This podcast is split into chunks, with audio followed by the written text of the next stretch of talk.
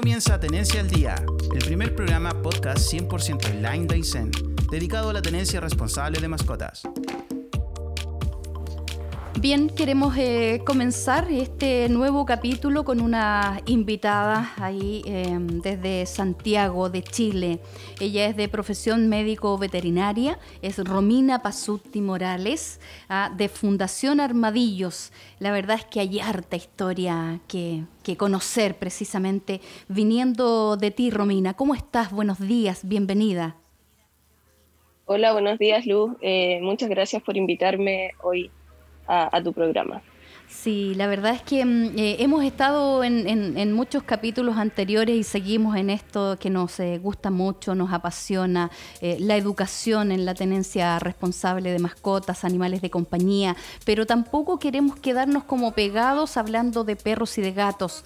queremos dar paso a, a, la información que tienes tú para compartir con esta fundación maravillosa. Cuéntanos de cuándo está la fundación, cómo se arma, cómo comienza? Eh, ¿Cuáles son las directrices? Eh, mira, nosotros empezamos con el proyecto, al principio fue solamente un proyecto, ¿cierto? En Chile hay tres especies de armadillo y eh, la verdad es que hasta ese entonces se sabía bastante poco. bueno, yo estaba en la etapa final de mi carrera, quería hacer mi tesis relacionada con esta especie, entonces me ocurrió iniciar con un fanpage en Facebook para recibir como feedback de las personas. ¿Cierto? De ustedes, por ejemplo, de personas que viven en Aysén, en Magallanes, en Arica, en Antofagasta, que viven con esta especie. Y la verdad es que le fue bastante bien, mucho mejor de lo que yo pensaba. Eh, esto fue ya a, principios del 2016, ahí empezó. Más o menos a mitad de año tuve, me vi ya sobrepasado, ¿cierto? Por el éxito del programa. Entonces hice el primer llamado voluntario en donde entraron seis voluntarios, de los cuatro todavía siguen en el proyecto. Em, y básicamente, eh, bueno, Armadillos tiene tres áreas bastante definidas. Una es la educación, en donde, eh, bueno, hacemos eh, charlas, hacemos talleres, hacemos obras de teatro, hacemos cosas bastante interesantes desde la, educación preescolar hasta la, la educación universitaria. O sea, abarcamos todas las edades básicamente y también tenemos harto interés en trabajar con personas con eh, capacidades distintas. Ya. Em, en la parte de, bueno, de difusión y audiovisual, ¿cierto? Que ahí están todas las redes sociales, en donde eh, nuestra encargada ahí eh, está siempre constantemente em, hablando con las personas, ¿cierto? Respondiendo preguntas, subiendo contenido. Y la parte de investigación, que es a la que me dedico yo principalmente, em, por ¿cierto? Está, yo estoy actualmente haciendo un doctorado, me he dedicado más a eso dentro del proyecto, en donde nos dedicamos a la investigación científica, a levantar información, a trabajar con las comunidades, que es un trabajo más, más en terreno y más directo con las especies. ¿Cómo ha sido la experiencia, Romina? Ha sido una experiencia maravillosa. Eh, no es fácil, no es fácil. En Chile eh, es muy difícil obtener principalmente financiamiento para estas cosas. Por eso eh, todos los programas, todos los grupos, las fundaciones, las corporaciones que trabajan con, con fauna silvestre eh, normalmente se autofinancian, ¿cierto? Con la venta de productos, con algunas actividades, con algunas charlas, pero no hay mucho apoyo de parte del gobierno para estas iniciativas. Entonces, no no es, no es fácil, es desafiante pero, pero todo vale la pena, porque mira, cada seguidor que nosotros ganamos es una persona que sabe que existen estas especies en Chile y es una persona que capaz que eh, se enamore de ellas y se interese más por ellas y, por ejemplo si ve que hay algún acto ilegal y algo que está haciendo lo va a denunciar o se va a preocupar por, por el medio ambiente de estas especies, ¿cierto? O sea, la ganancia es es, esa, es que la gente los quiera tanto como nosotros. Que tome conciencia finalmente, eh, que es lo que yo creo que buscamos en, toda la, en todas las áreas, ¿ah? independiente eh, qué animalito o, qué tiene que ver con el medio ambiente, la biodiversidad de la que hablamos siempre este último tiempo. Eh, la verdad es que tú hablabas al comienzo de esta conversación, Romina, de tres especies de armadillos en Chile. En la región de Aysén también tenemos armadillos. Sí, en la región de Aysén tienen dos especies, de hecho, oh. en Aysén y Magallanes. Son lindos. El piche y el peludo. Sí. maravilloso. Son muy afortunados allá. Oh. Nosotros estamos bien lejitos, pero sí. maravilloso. ¿No has tenido oportunidad todavía de viajar a Punta Arenas o a la región de Aysén? Lo he hecho, pero lo he hecho como visitadora, o sea, no, no como profesional. Como turista. Desde el próximo año voy a empezar a ir, claro, como turista. No quería decir esa palabra, pero como turista. Sí. Y el próximo año, eso sí, empiezo mi, mi terreno de la tesis, eh, que lo voy a trabajar en Tierra del Fuego y en Magallanes. Así que desde el próximo año vamos a estar varios del equipo allá en terreno eh, haciendo investigación. ¿Qué es lo que más te llamó la atención para empezar, para interesarte en el fondo, para que te lleve eh, incluso tu carrera, este doctorado del que estás hablando, a mm, eh, interesarte un poco más eh, por, este piche peludo que tenemos aquí en la región de Aysén? Porque especies de armadillo tenemos en, Chile. Claro, mira, yo creo que lo primero que me llamó mucho la atención fue la falta de conocimiento, ¿cierto? Como un poco eh, se dejaron de lado estas especies por muchos años en pro de otra especie, el puma, los zorros, ¿cierto? Algunas aves rapaces, pero de armadillos no había nada de información, entonces me pareció bastante curioso y empecé, bueno, a estudiar más de ellos, ¿cierto? A investigar, empecé a hacer trabajo más en equipo y la verdad es que son especies fascinantes. Si tú piensas, los armadillos son parientes de los osos hormigueros y de los perezosos, eh, y son el único grupo que es endémico, o sea, que solamente existe en América. Oh. Son como el grupo de animales que nos representan. Todos los demás fueron, eh, hay en otras partes, ¿cierto? Tenemos felino en todo el mundo, cánido en todo el mundo. Pero Cenartros, que es este grupo de, de armadillos perezosos y hormigueros, es solamente de las Américas, o sea, están en este continente, en América del Sur, todas las especies extintas han estado acá, ¿cierto? Eh, hay registros eh, fósiles que hablan de que estas especies surgieron hace 65 millones de años. Oh. Eh, fueron las primeras, una de las primeras especies que tuvieron una placenta funcional, como la tenemos las mujeres hoy en día, ¿cierto? Antes de eso habían estos marsupiales que tienen estas bolsas, como el monito del monte, las yacas. un ejemplo lamentablemente más conocido para la gente, el, los canguros, los koalas, ¿cierto? Son especies que, que, no tienen placenta, entonces la cría sale eh, no completamente madura. Eh, son especies que viven bajo tierra, tienen distintas adaptaciones al frío. Eh, son especies que tienen, nos enseñan un poco la historia natural de cómo ha evolucionando cierto el, continente junto a ellas. Son especies que además tenemos un contacto humano muy estrecho. La especie que está en el norte una especie considerada sagrada para las comunidades aymaras y quechua, lo utilizan mucho los rituales. Eh, tenemos una conexión bastante importante eh, con esta especie. El hombre de las cavernas, ¿cierto? Se alimentaba de armadillos, cazaban armadillos para protegerse de las temperaturas extremas. Hay registros arqueológicos de, comunidades humanas, de asentamiento humano enterrado junto a armadillos. Eh, tenemos una relación bastante cercana y, y, es, una, es una pena que, que en, el siglo XXI, ¿cierto?, no se está haciendo más investigación científica sobre esta especie. Te, pongo un ejemplo, el piche, una de las especies que tienen actualmente ustedes allá, hace 40 años estaba desde Valparaíso hasta Magallanes. ¿Ya? Actualmente solamente lo podemos encontrar en Aysén y Magallanes. Hace más de 35 años que no hay registros de esa especie en la zona centro. Y esa especie surgió hace un millón de años atrás un millón de años atrás que anda dando vueltas, ¿cierto?, por, por estos países, por Chile y Argentina, y nosotros lo hicimos desaparecer de casi todo Chile. Entonces tenemos que hacernos cargo de eso y tenemos que encontrar soluciones. Sí, ¿es posible que alguna persona eh, pueda tener un armadillo como mascota? ¿Está permitido eso en nuestro país particularmente, Romina? No, no. Las tres especies de armadillo se encuentran protegidas por la ley de caza Em, y la, tenencia, la captura y la cacería está prohibida. no se puede. En torno a, lo mismo, al armadillo, eh, sabemos tristemente que eh, se utiliza su coraza para hacer un instrumento musical. Exacto, sí. Eso pasa particularmente con las especies que están en el norte. Lo usan bastante para los carnavales, eh, para rituales, eh, al quirquincho de la puna que lo transforman en charango. Es una situación bastante crítica. Eh, en Chile ya no se hace tanto, pero sí en los países vecinos. Y como allá en el altiplano no hay fronteras realmente, se pasan entre países, ¿cierto? Se pasean ahí cazando especies para los carnavales. Y eso ha tenido, tiene, bueno, la especie con las densidades poblacionales mucho más bajas, lamentablemente.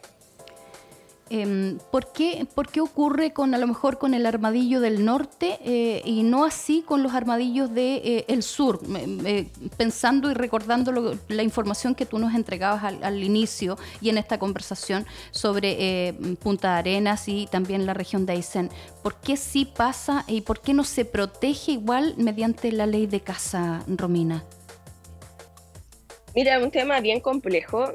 Eh, lo del norte tiene que ver principalmente con la cultura de los pueblos altiplánicos.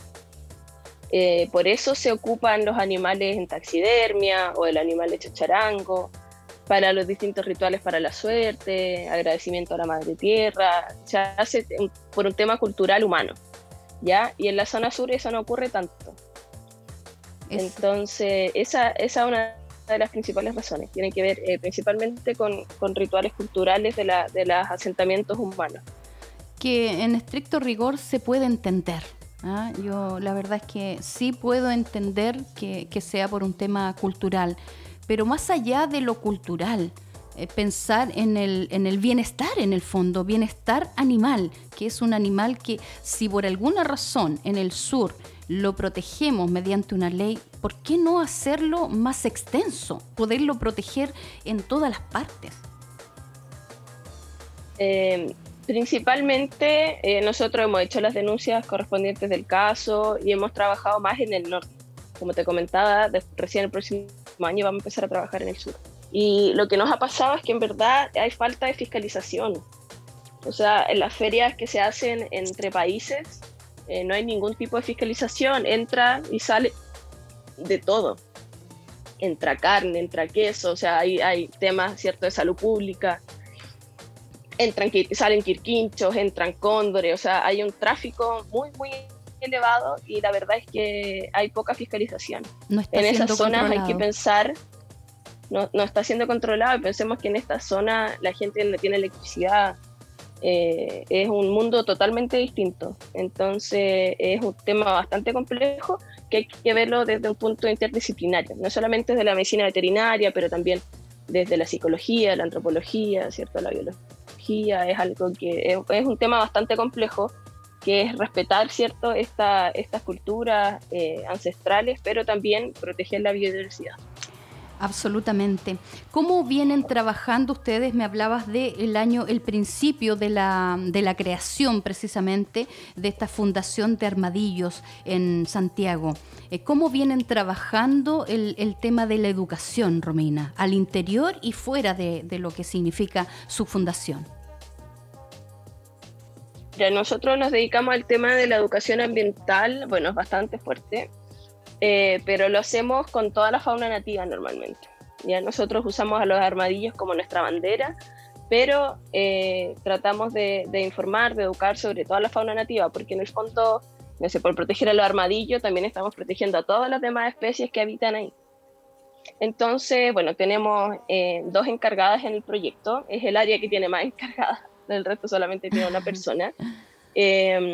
Y bueno, y además, bueno, cuentan siempre con los voluntarios. Y, y algo de lo que yo me siento orgullosa eh, principalmente es que en el área de educación tratamos de llegar a donde el resto no llega, ¿cierto? A lugares, por ejemplo, tuvimos una actividad súper bonita en conjunto con un hogar de niñas del Sename. Eh, las chicas ahora están trabajando eh, para trabajar y llegar a, por ejemplo, a personas con, con alguna discapacidad visual. Eh, cuando hay que trabajar con niños pequeños, se las ingenian de alguna forma, han creado cuentos, han creado eh, estas historias con títeres. Hemos hecho, hemos hecho de todo, digamos, eh, para creando juegos, creando actividades, dependiendo de las edades, para que llegue de forma efectiva el mensaje, pues haciendo distintas actividades lúdicas. Por cierto, tenemos un par de, de, de niñas scouts en el proyecto, entonces eso nos facilita bastante la mm, esta dinámica, ¿cierto? Que, hay que trabajar con los niños, pero, pero es eso, o sea, tratamos de trabajar eh, con todas las edades y em, de la forma en la que nosotros creemos que es más fácil que llegue el mensaje.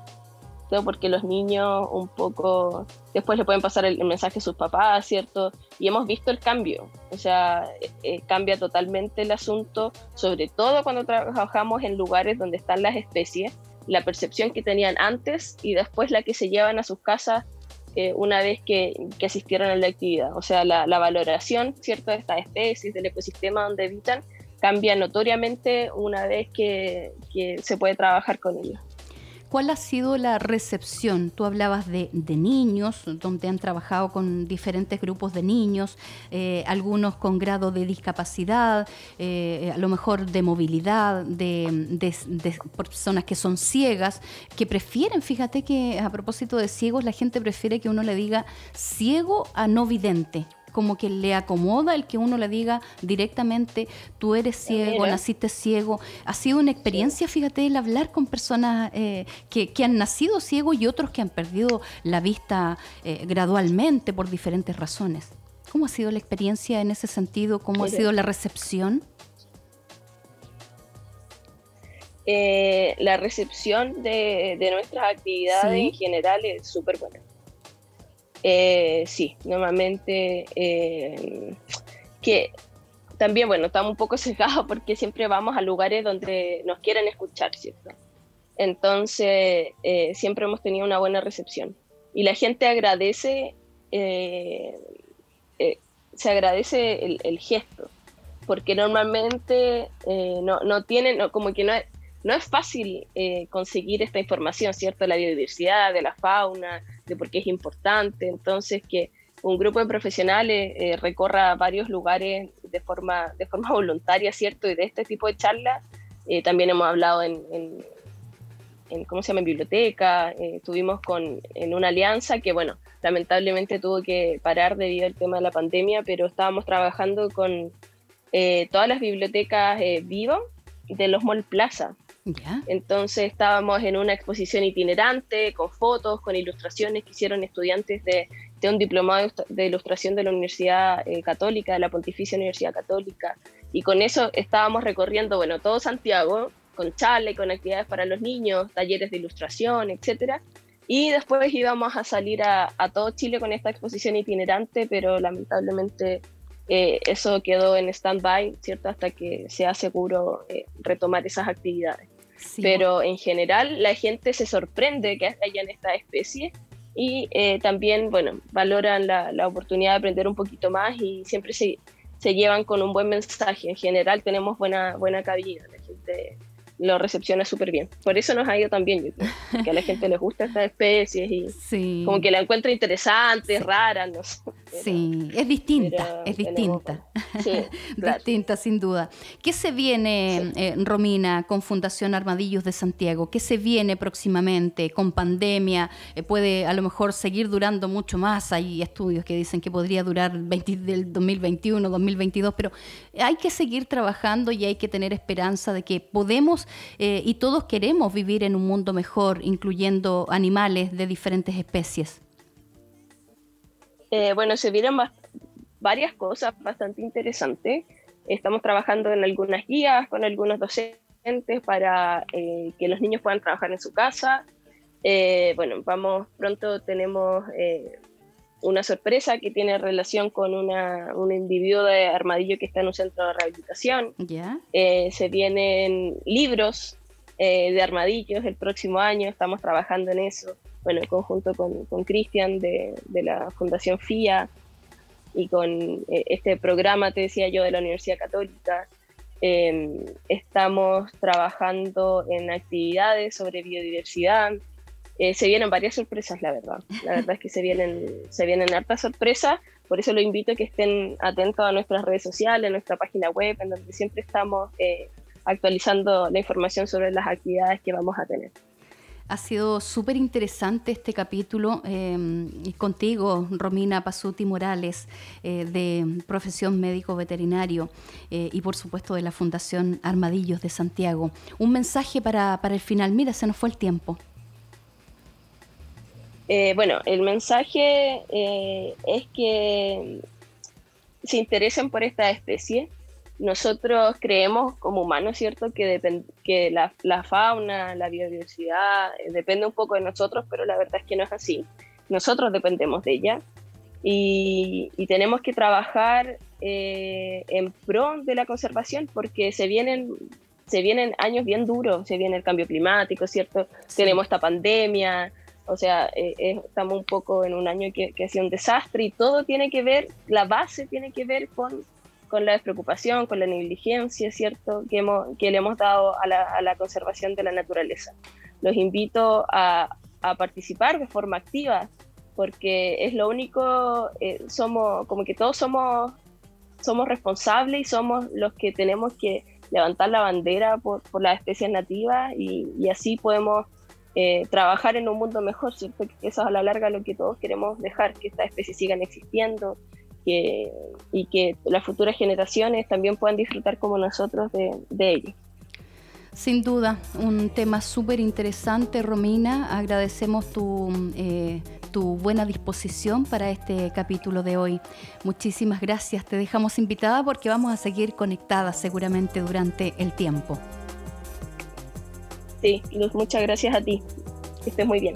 Gracias. Ahí estuvimos nosotros eh, conversando con Romina Pasuti Morales, una excelente mm, eh, conversación ahí. Eh, así que la invitación para que continúe junto a nosotros porque viene muchísimo más y están todos los capítulos súper interesantes. Nos vemos. Este segmento es auspiciado por Multitiendas Yavian, la multitienda Dyson. Este podcast fue financiado por Petrak y Subdere. No olvides compartir este capítulo en tus redes sociales con el hashtag TAD. También busca nuestros capítulos en Spotify, YouTube y Facebook.